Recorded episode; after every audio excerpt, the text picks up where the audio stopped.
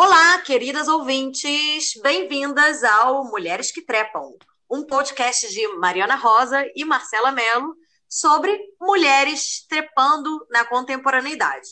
Ou melhor dizendo, mulheres querendo trepar na contemporaneidade, porque são duas coisas diferentes. Nós somos amigas há mais de 20 anos e resolvemos agora compartilhar de forma pública nossos áudios sobre sexo casual, relações casuais envolvendo sexo de forma afetiva. Exatamente! Olá, eu sou a Marcela é, e a gente vai fazer esse podcast para falar um pouquinho sobre esse universo, né? Nós somos duas mulheres solteiras atualmente que voltamos ao mundo da solteirice ao mundo do sexo casual. E a gente começou a perceber que todos aqueles problemas lá dos 20 anos se transformaram e se transformaram em outros problemas que agora só as mulheres de 30 e poucos entendem como é que acontece. Bom, a gente na verdade não entende, né? A gente está tentando entender e tentando se relacionar com esses caras que têm deixado bastante a desejar, né, Mariana?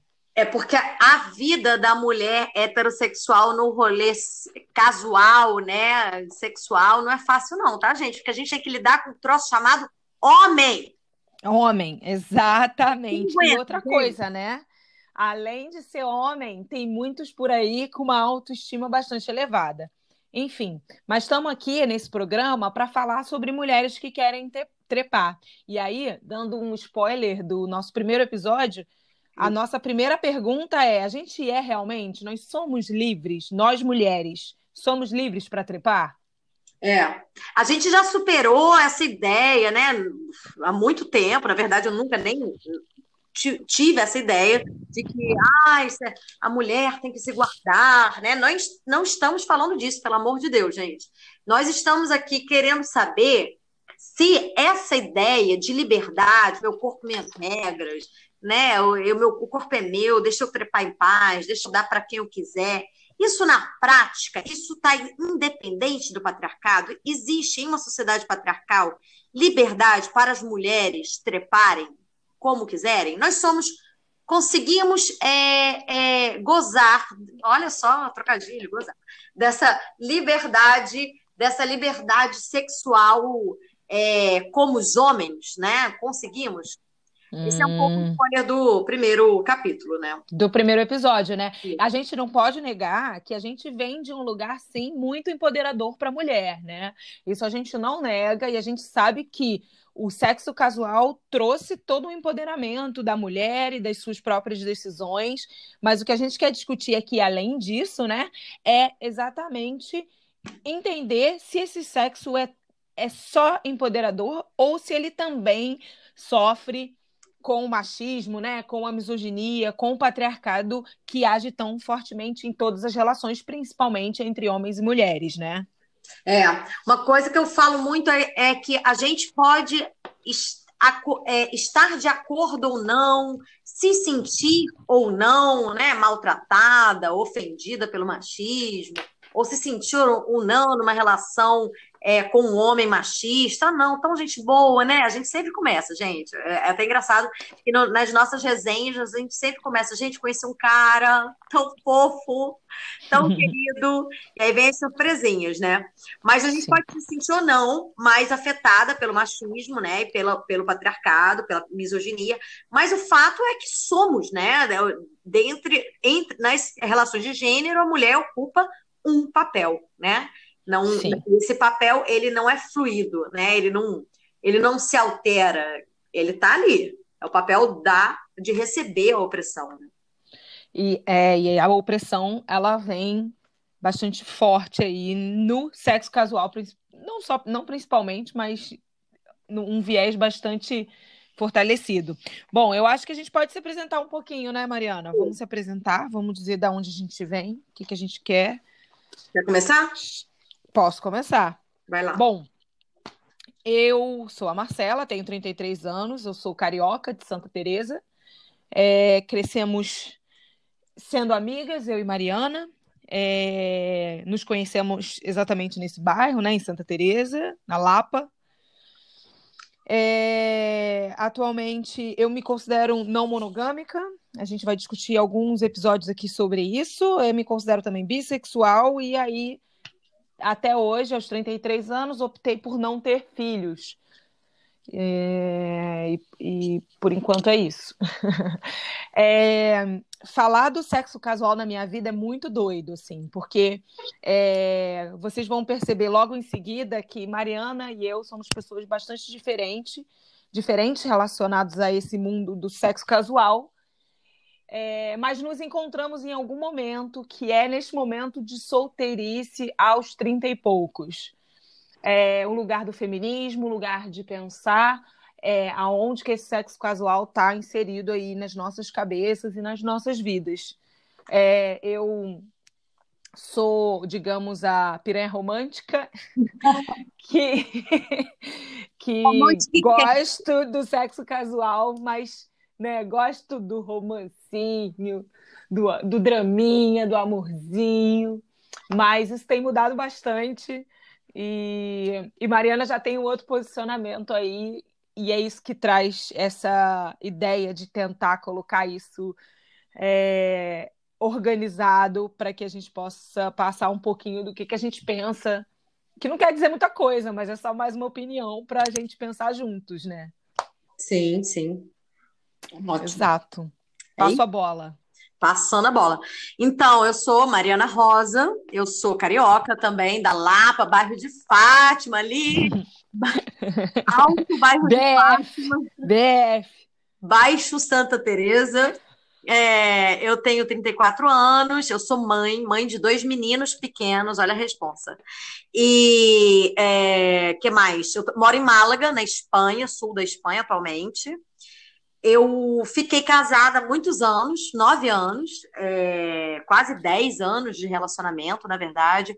Antes disso, eu estive numa relação muito longa também, assim, mais jovem. É, então, eu sou uma pessoa que é, é passou pa boa parte dos meus 34 anos em relações, relações heteronormativas, né, é, compromissadas com a ideia de monogamia, mas eu nunca me identifiquei com a ideia de monogamia. A ideia de monogamia nunca falou comigo.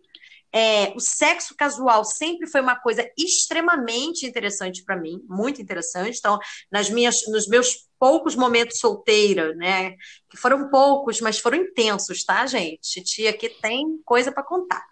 É, eu tive muito, muitas experiências, é, porque sei, eu sou geminiana, gente, deixa eu me explicar.